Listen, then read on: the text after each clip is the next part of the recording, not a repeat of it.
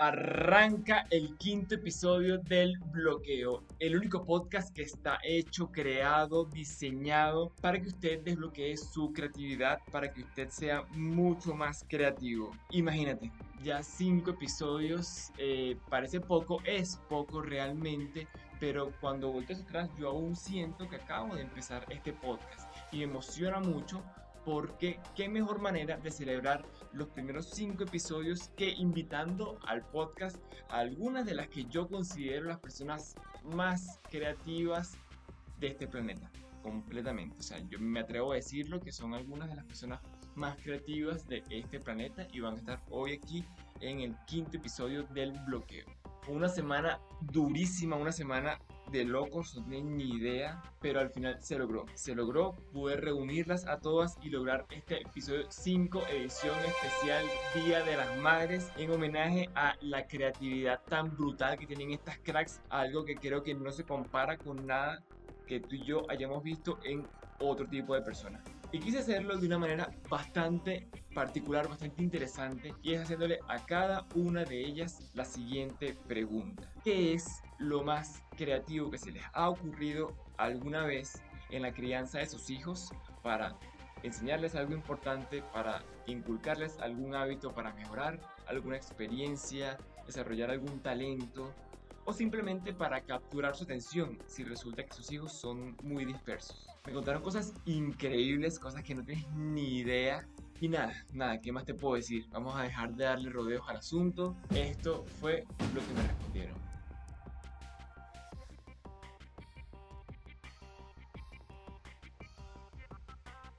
Uno dice, ¿no? Eh, pero sí, bueno, con Ignacio, que tiene cinco años, y he tenido varias, pero pues te voy a contar pues las últimas, las más recientes.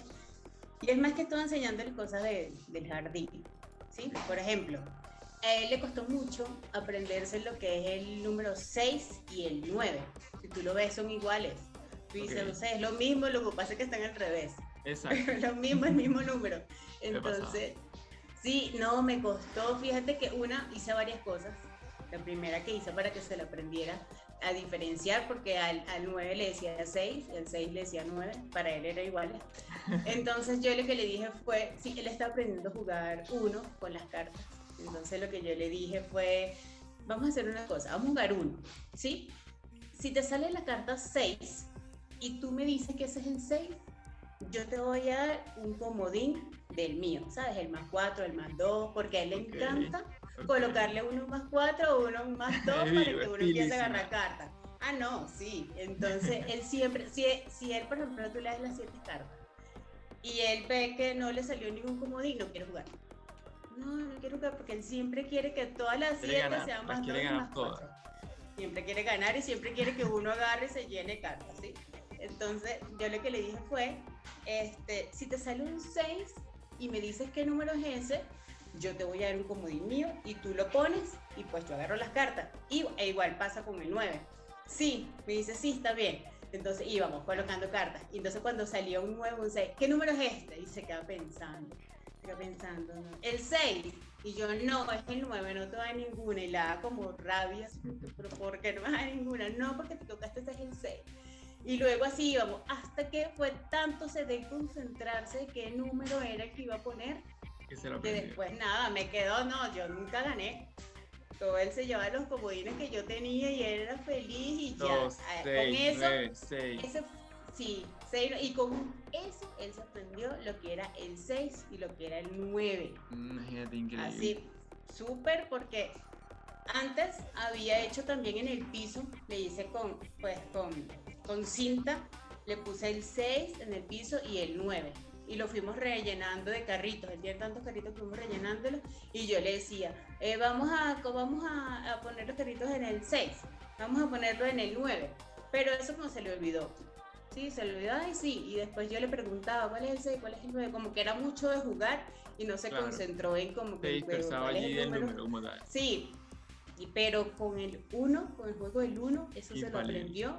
Porque si no decía cuál era, pues no tenía ningún comodín, obviamente no iba a Claro, ganar. no ganaba. Era más como que por el, y, o sea, por el objetivo, o sea, por el desafío de ganar. Exacto, sí, y eso fue, fue súper, súper, porque en realidad lo ayudó. Yo tuve que aprendérmelas con, con el pisito, o sea, poner el piso abajo de 6 al 9, así fue que yo me las aprendí. Ah, sí, no, y fíjate que las cartas de, del 1 no tienen piso. No tienen el piso. Por las que nosotros tenemos no tienen el piso abajo del, del, número, entonces tú no sabes cuál es. Entonces, para él también era como complicado saber cuál era el 9 y cuál era el 6.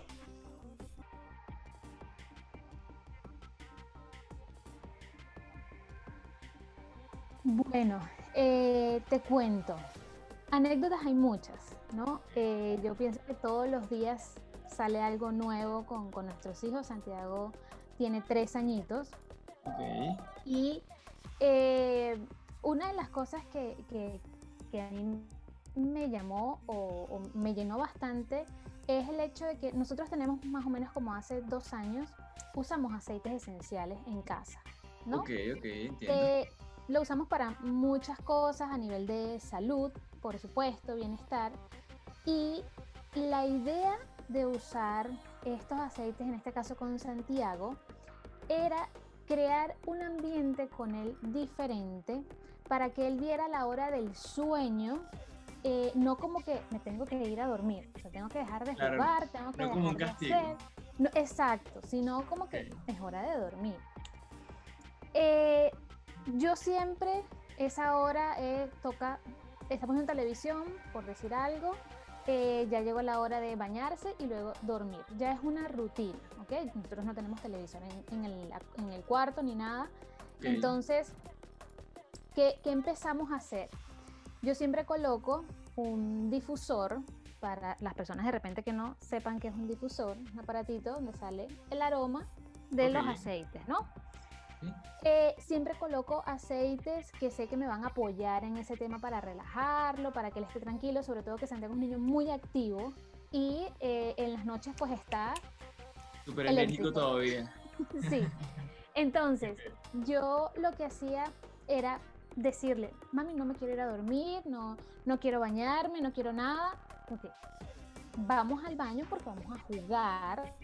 Okay con el agua, vamos a estar un rato, vamos a jugar y todo, a crear e-, ese momento chévere y no fuera que me tengo que ir a bañar. Claro, que no fuese aburrido para eso, sino que fuera como atractivo el momento, o sea, como que... Exacto, llamar su atención, por supuesto. Estoy viendo televisión, estoy chévere, tranquilo y ahora me toca bañarme, qué fastidio, no quiero. Claro, exacto. Entonces, bueno, vamos a dejar de jugar aquí para ir a jugar al baño. Okay, ok. Luego de eso, que salimos, sigue todavía muy enérgico, entonces yo lo que empecé a hacer fue prendía el difusor, las, las luces pues apagadas, nada más con las lamparitas de, de la mesita de noche. Y yo empezaba a decirle, cada vez que yo prenda el difusor y sientas este olor, entonces se lo acercaba y le decía, huele, huele, huele. Dime qué huele. Mm, mami, huele rico. Huele rico, ¿verdad? Huele rico porque es el aroma del sueño. Porque es el momento. Para que empezara a relacionarlo con el tema. Exacto. Es el momento de dormir, de bajar un poquito las revoluciones. Entonces yo lo prendo, lo olemos un rato y vemos qué pasa, ¿te parece? O sea, todo haciéndolo un juego. Claro, exacto, como, como poco a poco, como subiendo de nivel poquito a poco. Exacto, porque la idea es que yo quería que, que justamente en esos momentos eh, a él le gustara el tema de que ya toca ir a bañarse, toca ir a dormir, que no fuera eso, me estás quitando de yo estar jugando aquí divertido con mi papi y todo, y ahora me toca ir a bañarme, a dormir, no quiero el llanto. Nosotros buscamos la manera siempre de que Santiago no, no llore porque algo no le guste. Ok, ok, sino que el lado positivo de ese algo. Sí, exacto, siempre. Entonces eso se fue convirtiendo en rutina y eh, había momentos que me, me, pasaba, de hecho creo que la semana pasada me pasó, estaba de repente un poquito apurada, vamos a bañarnos, no sé qué, hacíamos todo, pero a lo mejor un poquito más agitada yo porque tenía cosas que hacer, dormirlo más temprano, no prendía el difusor o se me olvidaba en el momento, mami, no me puedo dormir, porque si no siento el olor, no me puedo dormir.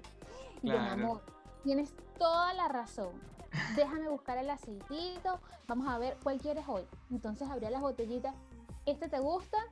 eh, ¿qué te parece este aroma? O sea, ese, ese juego con él y la verdad pues ha funcionado súper bien y, y, es una hora o es un momento placentero para él. Eh, eh, ese, ese, ese momentico de, bueno, ya, ya él sabe, ya él sabe que toca baño, toca dormir, pero con su olor rico en el cuarto. Claro. Entonces, esa asociación pues ha sido fantástica porque yo no lucho o no luchamos con Santiago para que ya tienes que dormirte, ya es tarde. No, no, no, no, no, no. Ya, ya es algo que es automático, o sea, todo, todo fluye. Entonces ha sido realmente pues una experiencia fantástica.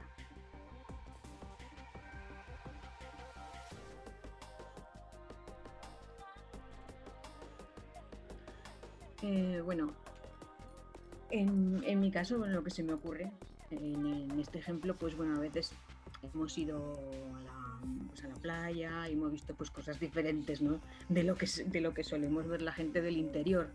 Y, y entonces pues se ven barcos, se ven faros, pues cosas que, digamos, que los que vivimos en un sitio de no costa pues no, no, no vemos. Y entonces pues, pues nada, como a veces eh, mi hijo mayor pues preguntaba y eso, pues resulta que yo tenía un, teníamos un cuento que se llamaba El Príncipe del Mar. Y el, es que la ambientación del cuento pues, es muy parecido a lo que era, a lo que puede ser un pueblo antiguo de costa, de sobre todo el norte de España, que así pues llueve mucho además, no suele hacer mucho calor, en fin, era una ambientación así muy parecida. Entonces, pues, por ejemplo, hablaba de que el chico pues hablaba de que iba con su padre, de que veían el faro, y que se montaban en el barco y eran los dibujos, era así como cosa, un, ambiente así muy clásico de, de, los pueblos pesqueros. Y entonces pues yo un poco se lo expliqué así. Como pues mira, pues es que vivir cerca del mar es esto. Nosotros, para nosotros esto no existe porque nosotros vivimos en el interior, pero la gente que vive en el mar pues ve los, pues normalmente pues ve los faros, cosa que nosotras, nosotros casi nunca vemos, solamente si vamos ahí o si lo vemos en la tele o yo qué sé, muchos barcos, en fin, ese tipo de gente pesca, o sea, ese tipo de cosas que claro que nosotros no estamos acostumbrados.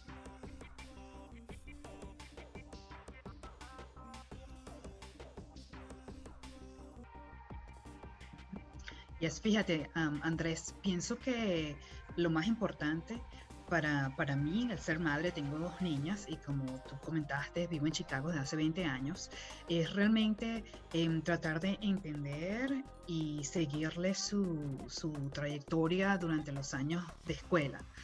Em, hay una tradición, como todos sabemos, la tradición de Halloween que se celebra aquí en Estados Unidos y nosotros los venezolanos pues realmente no, eh, no la tenemos muy arraigada, sin embargo a pesar de los años eso como que ha crecido un poco más.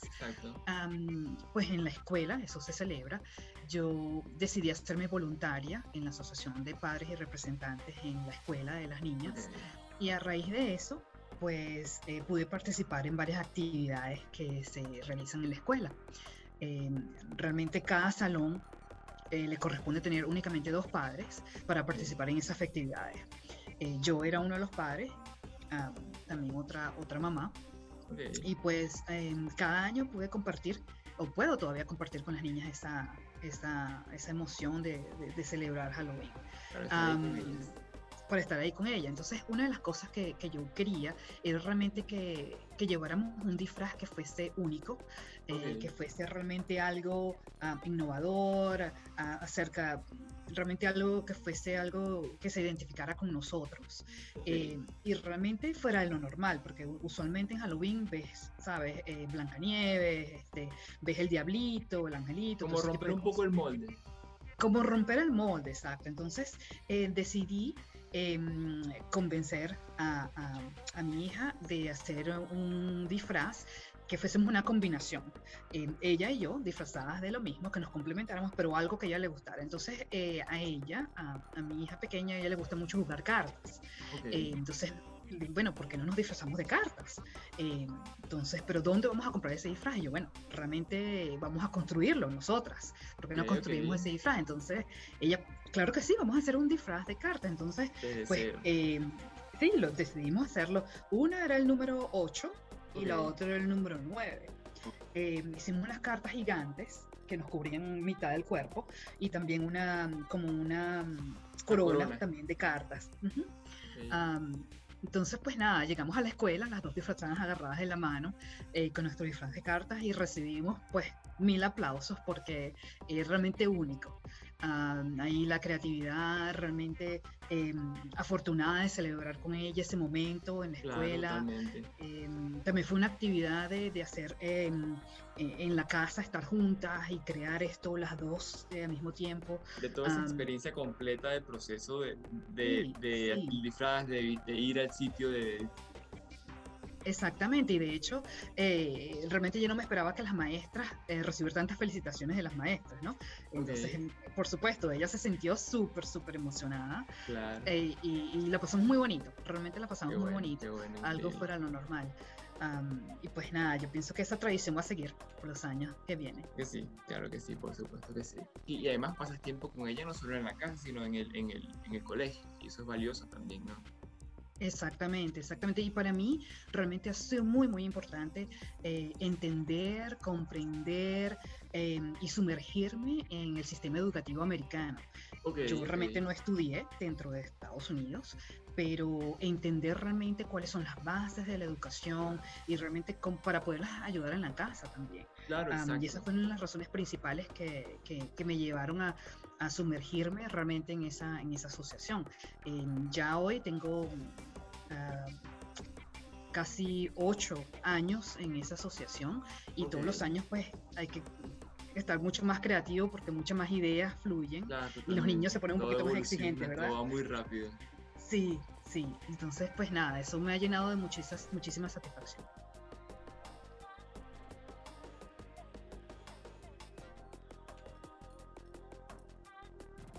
Bueno, cuando me haces viajar en el tiempo, porque ya mis hijos están grandes, grandes, ya adultos jóvenes, eh, por cierto, no están acá en el país, este, pues me, me, me hace recordar tantas cosas que uno tiene que crear todos los días. Yo creo que cada minuto, eh, mentalmente, estratégicamente, operativamente, para, para uno poder tirar a sus hijos, porque ninguno viene con un manual bajo el brazo, ¿no? Y cada Totalmente. uno es diferente. En mi caso son dos. Entonces Ok. tengo una hembra y un varón, ya son profesionales y están fuera. Este, eh, por ejemplo, en el caso del, del varón, eh, Ok. era una persona muy operativa, eh, se dedicaba mucho al fútbol y a todo lo que era deporte. Ok, Entonces, eh, era mucho, mucho más activo. Este, entonces, pues, eh, a veces venía con un vocablo que no me gustaba. eh, un poco más agresivo, este, quizás con algunas palabras no adecuadas por la competencia y por todo lo que tenían que hacer. Y yo tenía que estar corrigiendo, entonces yo me di cuenta, un día se me ocurrió y decir, ah, bueno, que esa es la manera que vamos a adoptar de hablar. Y comencé a hablar así yo también, ¿no?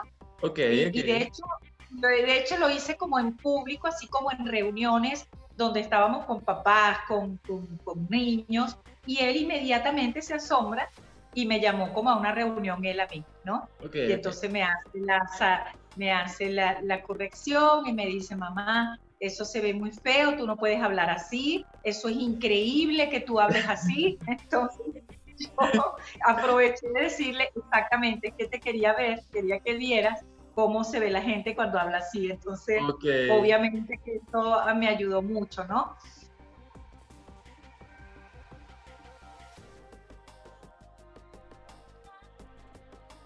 Eh, bueno, voy a comenzar por el principio. Eh, Luis Gabriel ha sido un niño siempre, desde pequeño, muy, muy inteligente. Eh. Muy, muy inteligente. O sea, me dijo muchísimas cosas, lo demostró. Pero muy flojo, muy dejado para hacer los deberes, las tareas. En cuarto año, más o menos, ya Ok. venía, sí, en cuarto año exactamente, venía aflojando las, las, las tareas, las- los informes, los proyectos y, y sacando bajas notas con respecto a las materias. De hecho, me llamaron por primera vez al colegio, de, de donde fui mamá fundadora con él. Eh, por primera vez me llaman, me citan para entregarme unos audífonos que él llevó al, colegio, estaban de moda aquellos audífonos grandotes, me que y bueno, su papá se los compró y él se los llevó al colegio y el profesor los clases con los audífonos fue. Se los quitaron, se los decomisaron. otra oportunidad me llamaron porque estaba jugando cartas en el salón, de estar prestando atención. Bueno, ya yo estaba como madre, como madre de todo el mundo, pero especialmente latina, un poco molesta. Claro. Y, ya de verdad que los castigos de entregarme el celular, no puedes jugar play, no vas a salir de la cancha, eh, ese tipo de cosas ya lo había aplicado muchas veces y como que no daban el resultado que yo esperaba. Y esto me pareció ya algo más profundo, pues porque él iba a pasar a, su último año de bachillerato y yo quería que lo hiciera bien, que, lo, que, se esforzara. Pues. Claro, exacto. Eh, entonces, este, bueno, yo pensando qué hacer con él, eh, que algo que, que, de verdad le importara, porque ya veía que el celular iba y venía, que los juegos iba y venía. Em, tengo un compadre que es profesor y trabajaba en un colegio público, un liceo público específicamente, cerca de, la casa en Guatire, que tú lo debes conocer, en, el Soho, creo que se llamaba. Y sí, lo recuerdo. bueno, era, era un colegio, un, liceo muy, muy complicado, pues. Eh, los chicos que allí estudiaban, pues, eh, de pronto no tenían todos los recursos eh, económicos, sociales, culturales que podían tener los, los, chicos que estudiaban en el colegio donde él estudiaba, que era un colegio privado, supuestamente bilingüe, bueno. Eh, hablo con este compadre y le digo, mira, ¿sabes qué? Luis se está portando muy mal. Y yo le voy a hacer, le voy a hacer un pequeño teatro de que lo voy a cambiar a este colegio.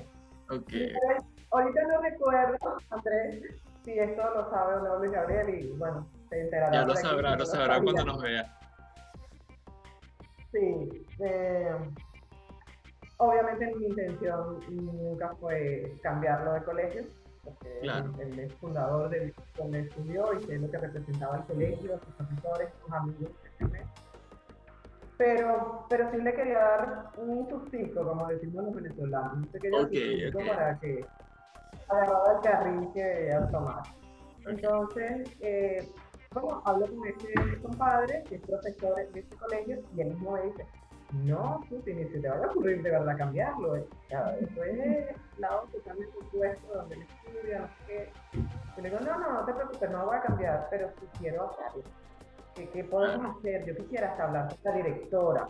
Me dice, no, pues está complicado, porque imagínate, una directora de un colegio público es difícil, pero bueno, déjame tocar esa tecla y yo te aviso. Okay. Yo presionándolo, habla por favor, porque ya le dije que lo voy a cambiar de colegio. Y, y, así le decía. Hoy fui al colegio y busqué información. Se quedaba así. Tenemos a alguien, por favor. Gabriel, no hay retorno. Ya te lo dije. Hay retorno. Y eso es. Y él petrificado. No, no está. Sí, él petrificado, sí, mamá, por favor.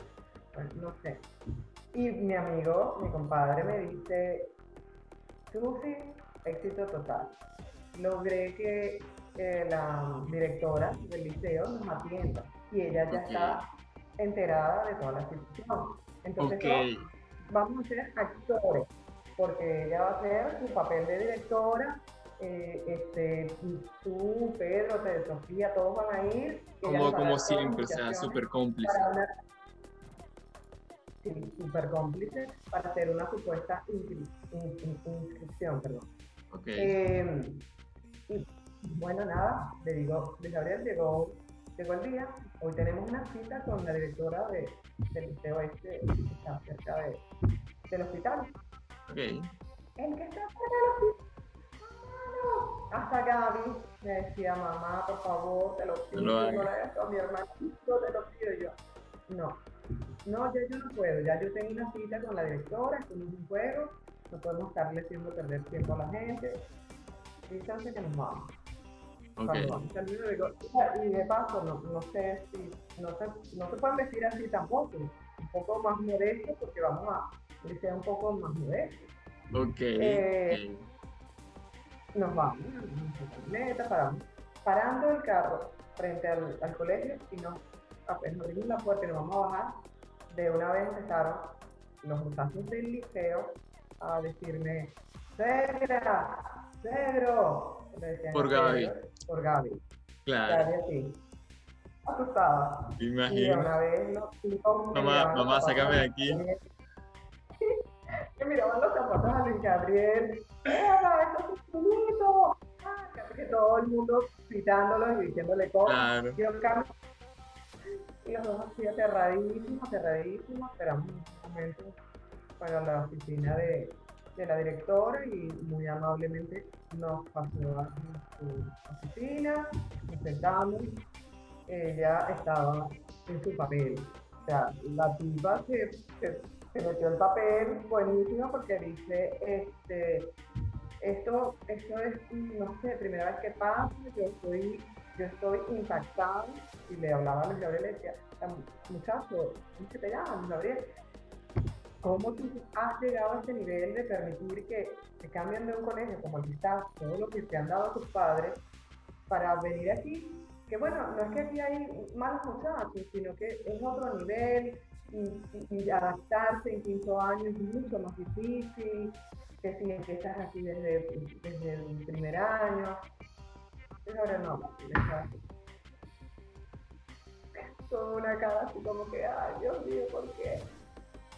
Gaby, conocemos a Guau que quería llorar y yo imagino. súper seria, manteniendo, bueno, directora, perdone que, que le diga, pero es que este muchacho pues me sacaba malas notas, me está rendiendo en el colegio, va ahora a quinto año, pues nosotros no queremos seguir este, gastando dinero en el otro colegio, que él no valora, él no Claro. está prestando atención. Entonces, bueno, da igual que esté aquí, bueno, que se adapte, que vea que hay otra realidad.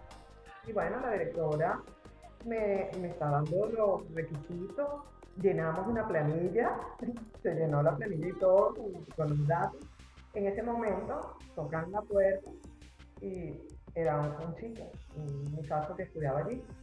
Esto fue como que lo más impactante y no estuvo dentro del papel. Eso fue totalmente improvisado y que era parte de una realidad que se vivía allí. La directora le dice, no recuerdo el nombre, "Eh, fulanito, ¿qué quieres? Estoy en una reunión. Y el chico así todo humilde le ha dicho, ah, directora, perdone, pero es que hoy tampoco tengo para comer. No, no, no. Es que te lo estoy diciendo otra vez, lo recuerdo y se me paran los pelos y me mente cómo se sintieron ellos. Y ella le dice algo como que hablara con no sé quién y no sé, no sé quién, y abrió su cartera sacó dinero y le dio dinero. Y él se queda así y súper agradecido y dice, gracias, directora, y tal, le dice un nombre, y se va y le dice, y yo voy a hablar con no sé quién, o sea, como, como que habían varias personas que lo ayudaban. Claro, Y exacto. se va, y ya yo ahí a ese nivel, ya yo como que me desinflé un poco porque la situación me quedó Claro, que- porque también fue algo que ni tú te esperabas. yo no me lo esperaba, exactamente. Yo, yo sabía cuál era la actuación, pero esto no. Yo no sabía si era parte de una realidad o no. Este, bueno, eso ya nos dejó a todos impactados y, y cerramos la, actuación como que, bueno, sí, eh, usted me dice qué día, ella nota que vamos a ir a hacer la inscripción el 17 de julio.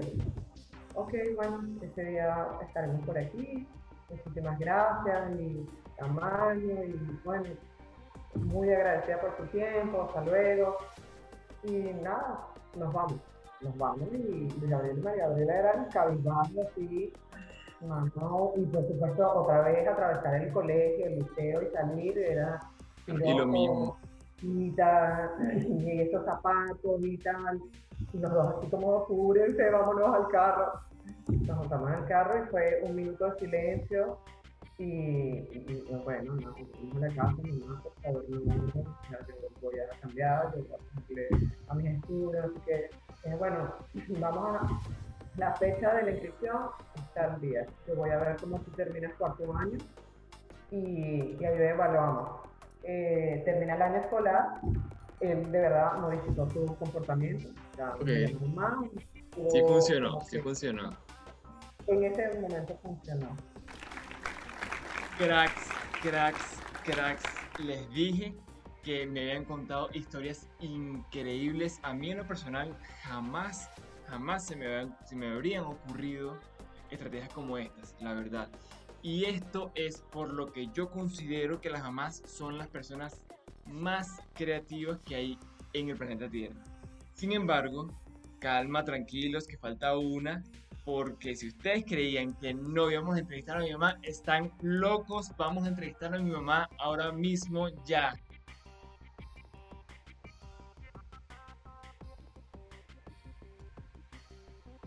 Bueno, listo, como les comenté, aquí estoy entonces con mi mamá. Y mi mamá. Y eh, pues nada, eh, yo pienso que esta va a ser eh, la mejor de las, de las historias que tiene este episodio. Vamos a ver si, si me acuerdo de, de lo que sea que quiera contar hoy. Y pues nada, mami, eh, bienvenida, bienvenida a, a este espacio. Gracias por, por, por estar aquí, primera vez que, que te entrevisto, ¿no? Sí, primera vez. Gracias, mi rey.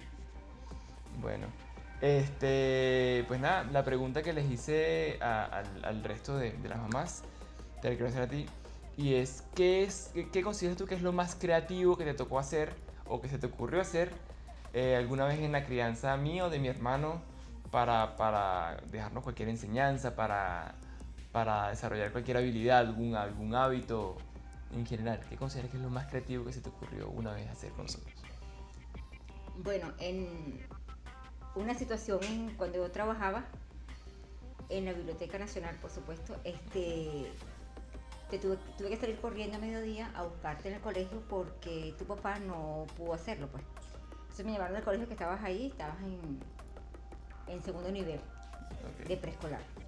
Y entonces eh, salí corriendo con tu tía y con tu tía Marifé y, y fuimos a buscarte. Cuando veníamos entrando a la oficina, eh, esto es un espacio abierto, muy, muy abierto. Y veníamos entrando, yo te traía cargado y venías, como, eh, venías en el medio de, de- de tu tía y yo. Entonces se acerca un compañero de trabajo y este compañero es homosexual. Ok. Y entonces, Ya, ya sé, este, tú le preguntas, tú lo ves y, veníamos, a, él salió corriendo a saludarte, chévere, el niño, no sé qué. Y, y él te saluda y tú lo, lo ves de arriba abajo y le preguntas, ¿y por qué tú caminas así, como una mujer? ¿Y por qué tú caminas así, como una mujer? Entonces, por supuesto, yo no pude aguantar la pena.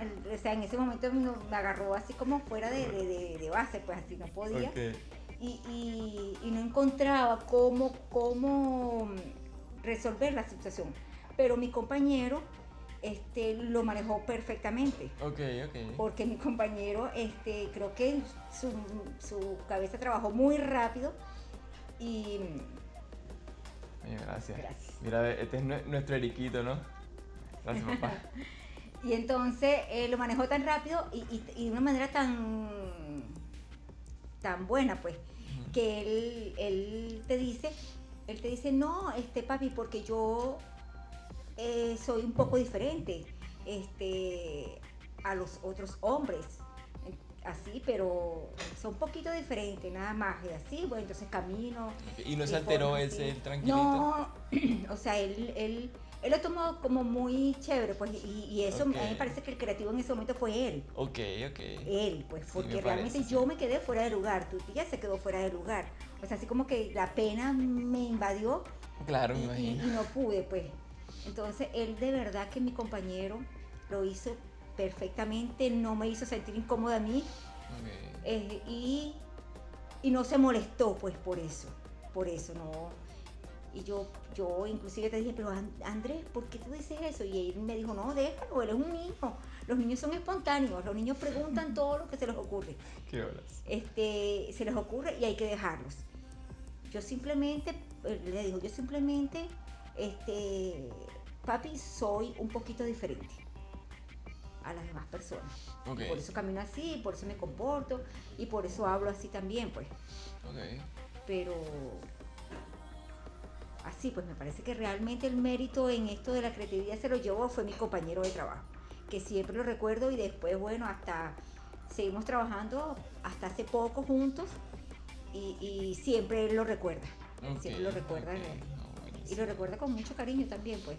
Luego nosotros lo, lo manejamos en la casa. Ok. Este, tu papá lo debe recordar, pues que él, él lo trabajamos entre los dos y él te lo explicó también y bueno, porque esa diferencia de, de otras personas, pues por para que, o sea, no, no, no lo vieras así como algo, no, creo que siempre Como que, fuimos creciendo. como que lo diferente no es necesariamente malo. ¿no? Exactamente, que no lo vieras como algo malo y, y- y bueno, así, así fueron creciendo tú y tu hermano, pues. ¿Sabes qué? ¿Sabes qué me gusta?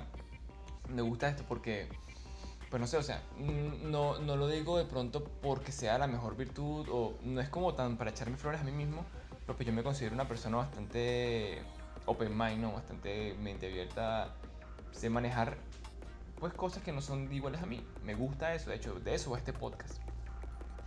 Y, fíjate que todo tiene como, como un origen, ¿no? O sea, de pronto eso le dijo a mi- a mi mente, mira, lo diferente no es malo. Exacto. Y ya luego entender que lo homosexual, entender conceptos, ya pues una vaina que viene luego. Claro, lo que pasa es que ustedes eh, tuvieron, tuvieron como mucho, mucha relación con mi trabajo, o sea, eh, eh, mucho compartir con las personas de mi trabajo y en esa área, en Biblioteca Nacional, en ese mundo de cultura de la Biblioteca Nacional, había como mucha diversidad de personas, pues. Ok. Y ya estábamos como acostumbrados a eso y ustedes crecieron con eso, pues, o sea, eh, pasaban mucho tiempo en la biblioteca. Eh, a veces este, hasta dormían en un banquito que era buenísimo allí, que teníamos allí en procesos técnicos y Sí, me- ahí Sí, pasaban, sí, ¿recuerdas? banquito. Bueno, ese era el banquito de los niños de, de- de- de procesos técnicos. Y entonces pasaba mucho tiempo allí, también pasaba mucho tiempo en el área de tu papá cuando tu papá trabajaba en la biblioteca. Y creo que por esa razón viene eso, pues que seas como esa mente tan abierta porque no... O sea, no había esa, esa cosa de, de, de, de ver... Estábamos muy acostumbrados pues a ese mundo Claro. a, a esa parte y, y a tratar con personas con, de muchas, diferen- muchas diferentes. Ahí teníamos compañeros súper, súper y, y con condiciones muy diferentes, pero de verdad excelentes personas. No, no, excelente, excelente. Pues bueno, mami, eh, me encantó esta historia. Esta historia yo creo que alguna vez la, la conversamos, pero imagínate, qué locura verlo desde ese punto de vista. Y, y pues nada, a mí me gustaría quedarme aquí hablando de, de, de, de 100 anécdotas distintas. Haríamos 4 horas de, episodio. Sí, hay muchas. Pero, pero nada, gracias por, por- por compartir esta anécdota con- conmigo, con nosotros en este espacio. Y bueno, vamos a cerrar, aprovechar cerrarlo aquí de, de- de una vez eh, para no, no complicarnos la vida. Recuerden que pueden encontrar eh, este podcast en YouTube, en Spotify, en Google Podcast, en Apple Podcast, en todas las plataformas de podcast. Eh, todos lo- los sábados eh, a, las 12, a las 12 un nuevo episodio. Este fue el episodio del Día de las Madres, homenaje a la creatividad de las personas más cracks que, que conozco. Eh, feliz Día de las Madres si estás viendo esto y eres mamá. Si estás viendo esto y eres mamacita también, feliz Día de las Madres. Y nada, eh, recuerda como te digo siempre, que si aprendes a sacar ideas de absolutamente todo lo que te rodea, nunca, nunca te va a faltar la qué? La creatividad. La creatividad. Ya lo dijo, escucharon. Vámonos.